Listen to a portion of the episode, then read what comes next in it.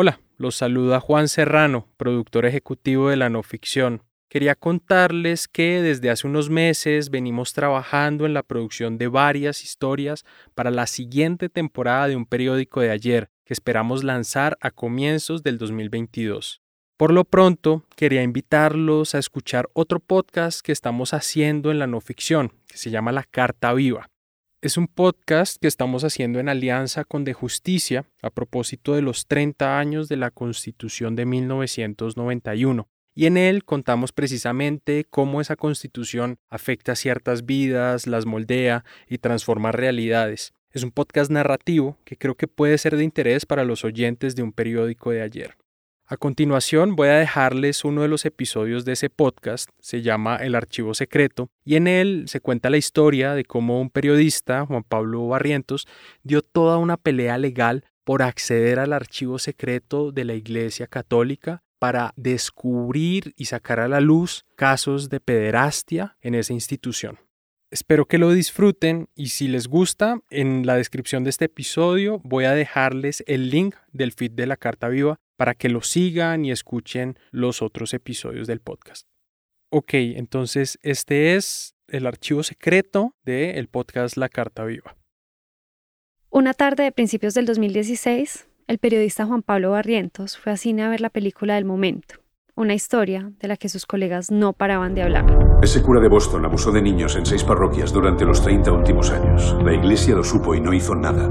La película, Spotlight, cuenta la historia sobre cómo un grupo de reporteros descubrió una red de sacerdotes pederastas en la arquidiócesis de Boston, Estados Unidos, protegidos por el arzobispo de esa ciudad. Si eres un niño pobre de una familia pobre y un cura te presta atención, te sientes muy especial. ¿Cómo le dices que no a Dios? Spotlight. ¿Teléfono de denuncia? ¿Crees que tiene algo? Seguiré indagando. Al final de la película, todavía en su silla, Juan Pablo se quedó mirando la pantalla mientras rodaban los créditos y las menciones finales. En esas apareció este mensaje. Aquí Juan Pablo. Y en otras ciudades del mundo ha ocurrido exactamente lo mismo que ocurrió en Boston. Y después salió una lista de 206 ciudades donde se descubrieron escándalos de abuso sexual que involucraban a la Iglesia Católica. La única ciudad colombiana que salió ahí fue Medellín. Y claro, uno está en cine, pues se queda viendo ahí las ciudades. Y de un momento a otro ves que sale la ciudad donde te criaste, Medellín. Entonces, ese dato a mí me llamó poderosamente la atención y es ahí donde comienzo yo a investigar y yo, aquí hay algo. Bienvenidos a La Carta Viva, un podcast por los 30 años de la Constitución del 91, una mirada al presente, al avance y a las deudas de nuestra Carta Política. Soy Margarita Restrepo, presentadora de este programa. En el episodio de hoy, la pelea de un periodista que se aferró a la Constitución para acceder a información sobre pedrastia en la Iglesia Católica. Marcela Madrid y María Antonia Ruiz investigaron esta historia. De aquí en adelante les siguen contando. Juan Pablo Barrientos supo desde muy pequeño que quería ser periodista. Vivía en La Sierra, un barrio de Medellín históricamente azotado por el conflicto urbano. Un día, cuando era niño, su mamá le dio 500 pesos y con eso compró el chance. En un puesto cercano apostó con los números 9, 8 y 2 porque él había nacido en 1982. Y me lo gané. Y con lo que me gané en ese chance, compré una máquina de escribir. Entonces me convertí como en el tinterillo del barrio, el que les escribía las cartas de amor a toda la gente del barrio, les hacía las hojas de vida, les hacía las cartas para su trabajo. Desde entonces, Juan Pablo adquirió el hábito de leer los domingos el periódico de su ciudad, y luego, cuando le llegó la hora de elegir carrera universitaria, no tuvo que pensarlo mucho. Años después, cuando fue director del canal público Teleantioquia, encontró el espacio para poner en práctica lo aprendido. En Teleantioquia se metió de lleno con el periodismo de investigación. El canal dependía del dinero público del gobierno regional, pero eso no lo detuvo para investigar las conexiones de los políticos del departamento, sin importar si eran afines o no al gobernador. Investigó a todos los diputados de Antioquia y reveló una trama de corrupción que llevó a la Procuraduría a suspender de sus cargos a algunos de ellos.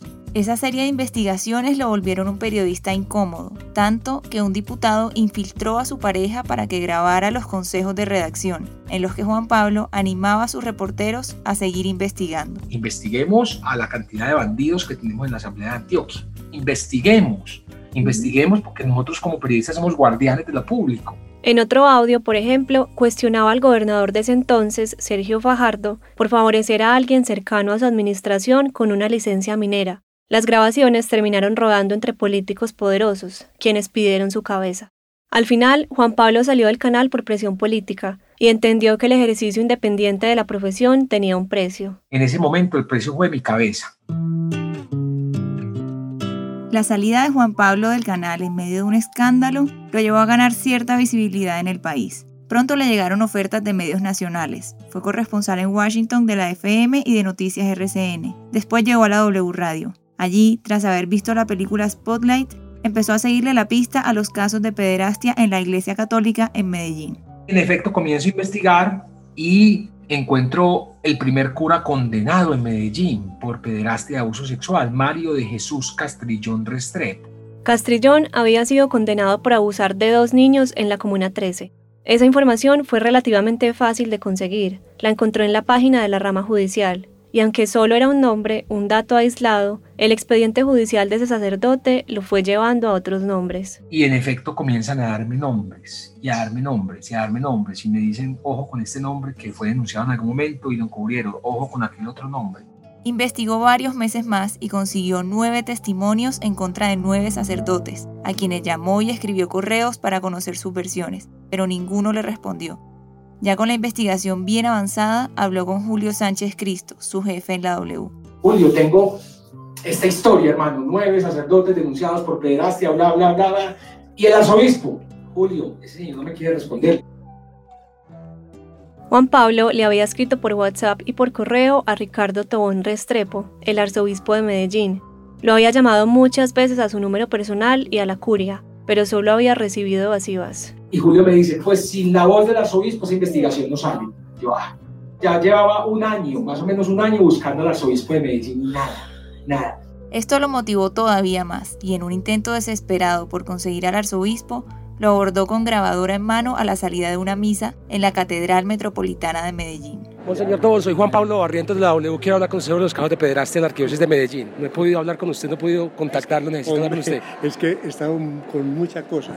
Pero, pero cuando me atiende, Monseñor, de verdad que su voz es muy importante. Hay que tener la contraparte. Monseñor Tobón siguió respondiendo con evasivas, que no tenía la agenda a la mano, que seguro esta semana o si no la otra, hasta que Juan Pablo le lanzó un argumento que lo convenció. Yo creo que al que más le conviene hablar es a usted, como arzobispo. No, pues nos conviene a todos hablar, a usted también y a todos nos conviene.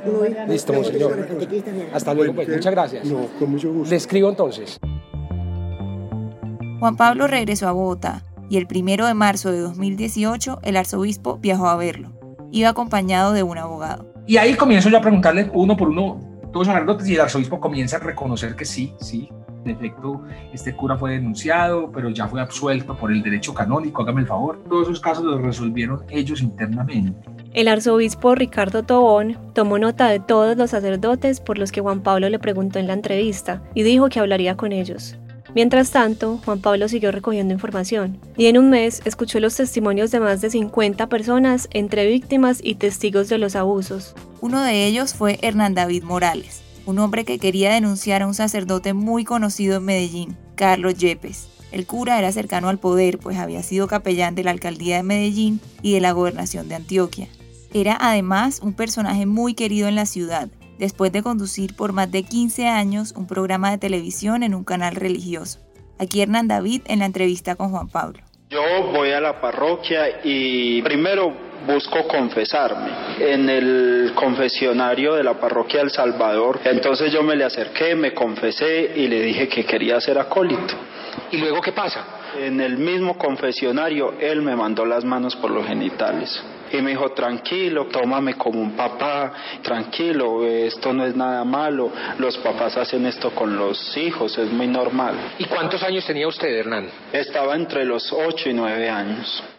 Al lado de un psicólogo forense, Juan Pablo valoró el testimonio de Hernán y le dio credibilidad. Buscó al cura señalado para conocer su versión de la historia, pero nunca le contestó. A pesar de no tener su voz, Juan Pablo tenía testimonios y otras pruebas de respaldo y a finales de marzo de 2018 la W Radio publicó la investigación. Eran las 7 y media de la mañana del 21 de marzo y la cabina de la emisora estaba llena. Dejad que los niños vengan a mí. Es un trabajo de semanas, yo diría de meses, de Juan Pablo Barrientos. Esta investigación y una entrevista con el arzobispo de Medellín, el Monseñor Ricardo Tobón, demuestran la existencia de al menos 17 casos de sacerdotes que habrían abusado de menores de edad en la arquidiócesis de Medellín. La narración se intercalaba entre varios periodistas de la mesa, quienes esa mañana desentrañaron caso por caso cada una de las 17 denuncias. La historia de Carlos Yepes fue la sexta. Habría sido ideal hablar con el padre Carlos Yepes, pero no logramos encontrarlo. En el directorio web aparece sin nombramiento. Su celular no lo contesta. Sería interesante escuchar la defensa del padre Yepes ante estas acusaciones. Carlos Yepes casualmente estaba escuchando y hacia las 10 de la mañana llamó a la emisora. Al aire, Yepes se ensañó en contra de Hernán. Es un infame, es un infame, es un infame, es un demonio disfrazado. Abiertamente digo, yo, Carlos Yepes, no soy un sacerdote pederasta. No soy un sacerdote pederasta. Decía que el informe periodístico era una infamia calculada y que Juan Pablo nunca lo había buscado para conocer su versión de los hechos y les pido que me escuchen porque tenemos derecho a la defensa frente a tanta ignominia y frente a tanta infamia contra la iglesia. yo lo voy a escuchar, padre, con todo gusto. A partir de ese momento, el cura se regó a contar su historia. Dijo que Juan Pablo tenía una obsesión con el tema de la pederastia y que Hernán se había aprovechado del boom que había generado el destape de abusos en la arquidiócesis de Boston para denunciarlo a él. En su monólogo no daba espacio para las preguntas. Qué pena, padre.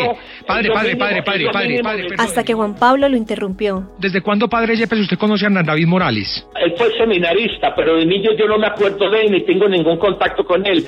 Él hábil e inteligentemente, maliciosamente, hace coincidir el tiempo de su infancia en El Salvador, claro, con mi estadía. Justo en ese momento, para terminar de romper el libreto del programa, entró otra llamada. Pues tenemos comunicación con el demonio, padre. Permítame saludar a Hernán David Morales. Señor Morales, buenos días. ¿Usted nos podría responder si usted fue o no fue abusado por el padre Yepes?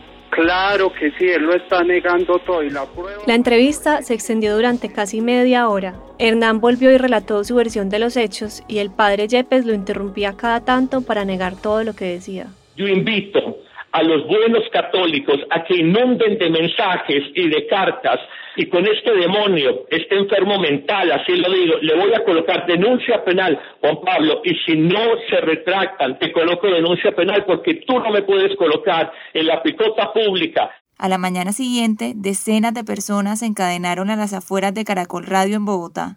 Le exigían al periodista y a la emisora una rectificación de la denuncia contra el padre Yepes. El hashtag no oigo la W alcanzó 70.000 comentarios en redes sociales y cientos de personas salieron a las calles de Medellín a protestar con la arenga apoyo al padre Yepes, apoyo al padre Yepes.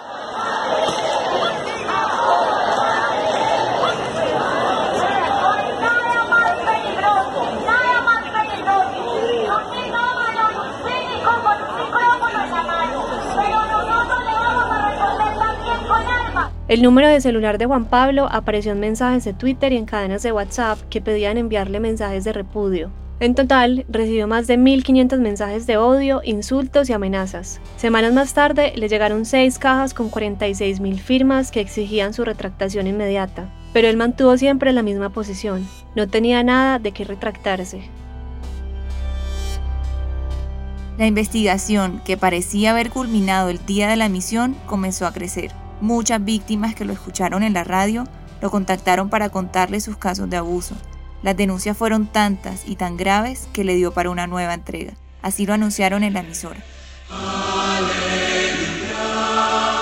Que salga a la luz lo que se maquina en la oscuridad. La W presenta Dejad que los niños vengan a mí. Segunda parte. Esta vez Juan Pablo quería tener una investigación más sólida, con menos espacio para que los curas llevaran la denuncia a un plano de la palabra tuya contra la mía. Por un lado, escuchó a las víctimas hasta tres o cuatro veces para identificar posibles inconsistencias en la historia. También se apoyó en un psiquiatra forense que le ayudó a identificar si alguno de los denunciantes podía estar mintiendo. Y yo tenía pues como la confianza de decirle, ¿usted qué opina del testimonio de esta persona? Y él me daba pues como también su valoración. Entonces, con todo eso me blindaba y me soportaba para poder sacar adelante la investigación. Y de otro lado se planteó respaldar los testimonios con pruebas documentales de la misma iglesia. Se empeñó en conseguir datos sobre los sacerdotes que estaban regados por todas las diócesis y arquidiócesis del país, una información que él denominó el archivo secreto. Pero de nuevo, los curas y las arquidiócesis le cerraron la puerta. Yo dije, pues si no me responden a las buenas, que es una llamada, un correo, pues aquí tengo la constitución y la ley de mi lado, me tienen que responder por medio de, derechos de petición. Tenía en mente el artículo 23 de la constitución, ese que protege el derecho que tenemos todos los colombianos de acceder a información de interés público.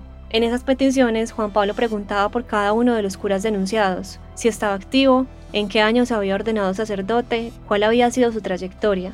Y la pregunta más importante, ¿ha sido denunciado por abuso sexual a menores de edad o por pederastia? Y si es así, dígame cómo va esa investigación. Y si es así, dígame si esa investigación la tiene la Fiscalía. Juan Pablo envió decenas de derechos de petición a Medellín, Pereira, Bogotá, Cali. Luego de un par de semanas fue recibiendo las respuestas, todas negativas. La Iglesia negó todos los derechos de petición con excusas como que se trataba de información privada o que involucraba los derechos de los niños. Fueron tantos los derechos de petición que pues obviamente los derechos de petición se convirtieron en tutelas y todas las perdía también. Todas las tutelas las perdía, las perdía, los jueces les daban la razón a los curas. Una vez obtuvo las respuestas de la Iglesia, negando el acceso a la información, Juan Pablo preparó toda una estrategia legal para pelear en los juzgados lo que no había obtenido por las buenas. Como el derecho de petición es un derecho fundamental y su protección puede reclamarse vía tutela, se valió de esa acción legal para seguir presionando. En Colombia no es nada raro que los periodistas de investigación terminen envueltos en una batalla judicial para conseguir información. Así lo explica Raiza Carrillo, abogada de la Fundación para la Libertad de Prensa. Son temas donde es muy complejo acceder a la información y cuando la única forma para poder contrastar resulta es esa judicialización se vuelve un costo dentro del periodismo para poder hacer ese periodismo, ¿no? Terminan asumiéndolo como si fuera parte de su trabajo. En septiembre de 2018, la W Radio publicó la segunda parte de Dejad que los niños vengan a mí. Esta vez fueron 45 denuncias, en las que volvió a aparecer el nombre de Carlos Yepes, por dos nuevos testimonios en su contra. Y aunque esta vez no hubo plantones, ni firmas, ni hashtags, Yepes decidió defenderse presentando tres denuncias penales contra el periodista, una por cada testimonio que reveló. El sacerdote acusaba a Juan Pablo de, comillas, encauzar, dirigir, patrocinar e impulsar declaraciones injuriosas y calumniosas. En otras palabras, de organizar una conspiración en su contra. En medio de ese proceso, el periodista, el sacerdote y las presuntas víctimas se encontraron frente a frente en una audiencia de conciliación, un escenario que ofrece el proceso penal para que la persona denunciada se retracte si así lo decide. Pero ahí había un Carlos Yepes cabizbajo, temblando, que no era capaz de mirar a los ojos, fue con su abogado y fueron momentos muy tensos, pero obviamente yo dije no tengo absolutamente nada que conciliar. Ese proceso quedó ahí y los siguientes meses Juan Pablo se concentró en escuchar más testimonios, contrastar datos, pedir información, identificar patrones. Todo eso lo volcó en un libro de 361 páginas que llegó a las librerías en octubre de 2019. Dejad que los niños vengan a mí se convirtió en uno de los libros más vendidos del año, al revelar los patrones de abusos, encubrimientos e impunidad que han marcado la pederastia en la Iglesia Católica de Colombia. He encontrado cuatro patrones en los que denuncian a los sacerdotes. Primero, son varones, la mayoría. Segundo, vienen de familias disfuncionales, sin papá o mamá, generalmente es el papá el que falta. Tercero, son muy pobres. Y cuarto, son monaguillos, acólitos son las víctimas más fáciles de, de coger. Un par de semanas después del lanzamiento empezaron los intentos de censura, esta vez en forma de tutelas. En una de ellas, presentada por un cura del municipio de San Rafael, el juez ordenó suspender la venta del libro mientras terminaba de evaluar si se habían vulnerado los derechos del sacerdote implicado. En otra tutela, presentada por un cura del oriente antioqueño, una jueza le exigió al periodista revelar la fuente, es decir, el nombre de la víctima que compartió su testimonio con Juan Pablo. Esa juez dijo, y si no me dicen en las próximas cuatro horas, me dio como cuatro horas, te sanciono con arresto o con una multa. Entonces ahí ya se formó pues un problema más grande. Lo que ordenaba la jueza iba a todas luces en contra de la Constitución, que en su artículo 74 protege el derecho de los periodistas de negarse a entregar la información que han obtenido durante la reportería. Los intentos de censurarlo ya se estaban tornando en acoso judicial. De nuevo, Raiza Carrillo, de la Fundación para la Libertad de Prensa. El acoso judicial es el uso de las herramientas legales que existen, son legítimas, pero utilizarlas con un fin ilegítimo, precisamente, que es censurar una publicación, obstruir la investigación. Entonces se utilizan acciones de tutela en contra de un periodista que hace una difusión, una publicación con alto interés público, a sabiendas que esa tutela no debería prosperar. Se busca directamente dentro de las pretensiones eliminar el contenido. Con el apoyo de la FLIP y de Justicia, Juan Pablo ganó esos dos casos. No tuvo que revelar su fuente y tampoco se suspendió la venta del libro. Mientras tanto, seguía dando la pelea legal para acceder al archivo secreto de la iglesia. Todavía quedaban esperanzas de lograrlo, pues varias de las tutelas que había presentado para obtener información de la iglesia aún seguían en curso. A mí me llaman la Corte Constitucional y me dicen su tutela ha sido escogida para estudio porque aquí hay un caso novedoso. Yo no lo podía creer porque pues yo sé que al año en este país se, interponen entre 500 y 800 mil tutelas y para revisión llegan entre 400 y 500 al año a la Corte Constitucional. O sea, es una lotería muy brava. Luego de estudiar el caso, la Corte concluyó que la Iglesia había afectado gravemente el derecho a la información de Juan Pablo, al negarse a responder sus preguntas sobre los sacerdotes denunciados. Era claro que al tratarse de una posible red de abuso de menores, la información en juego era un asunto de interés público y que el país debía conocerla, a pesar de que la Iglesia sea una institución privada. Así reportó La Victoria, un noticiero nacional. Y la Arquidiócesis de Medellín deberá entregar la información de por lo menos 43 sacerdotes mencionados en supuestos casos de pederastia. Así lo determinó un fallo de la Corte Constitucional al revisar una acción de tutela. Yo no lo podía creer, yo dije, pues pucha, esto es increíble, pues que la Corte Constitucional me esté dando la razón, ya, es increíble. En la sentencia T091 del 2020, la Corte Constitucional explica que la información solicitada por el periodista no afectaba el derecho a la intimidad de los sacerdotes y destaca que la pederastia en la iglesia es un problema que en otros países solo ha logrado salir a la luz gracias a la labor de la prensa. Dice la Corte que negar el acceso a la información solicitada podría impedir que el producto periodístico que se llegue a publicar fuese objetivo y transparente. En este punto, dejad que los niños vengan a mí ya le había dado la vuelta al país. Sin embargo, fue solo gracias a la sentencia que Juan Pablo pudo finalmente conocer el archivo secreto y confirmar que todo lo que había publicado era cierto.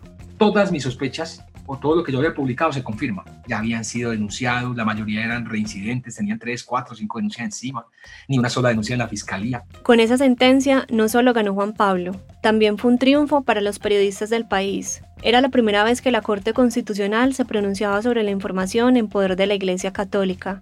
El hecho de que la Corte obligue a una institución tan poderosa como la Iglesia a entregar la información a un periodista es un precedente enorme. A partir de ahora, si a un reportero le niegan información de interés para la sociedad, podrá dar la pelea usando esta sentencia. Juan Pablo, por supuesto, fue el primero en aprovechar esta herramienta para seguir revelando la pederastia en la iglesia.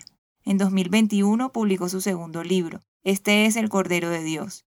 En él cuenta la historia de un hombre que habría sido abusado por 38 sacerdotes en Villavicencio a lo largo de su vida todos los hallazgos que, que, trae este libro de todos estos curas reincidentes, violadores de 3, 4, 5 niños, me los entregaron en los archivos secretos gracias a esta sentencia. Y aunque esta vez fue más fácil acceder a la información, no faltaron los intentos de censura. Un mes después de lanzar el libro, Juan Pablo había recibido cinco tutelas de sacerdotes que le pedían retractarse.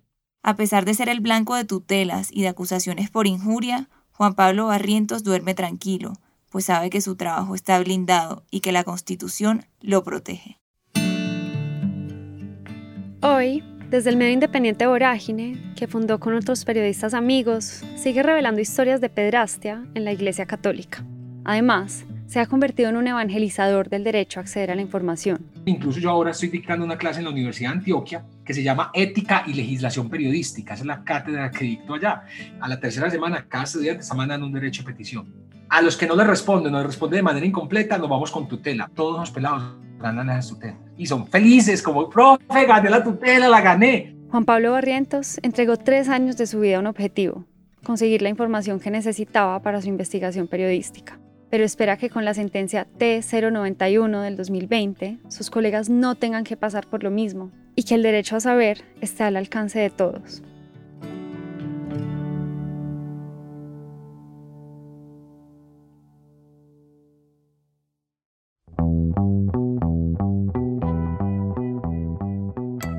La Carta Viva es una coproducción entre De Justicia y la no ficción. Este episodio fue producido por Marcela Madrid y María Antonia Ruiz. La edición fue de Juan Serrano. El diseño de sonido es de Valentina Fonseca y Daniel Díaz. Asesoría editorial por Juan Carlos Upegui. Yo soy Margarita Restrepo. Nos vemos en el próximo episodio y gracias por escuchar.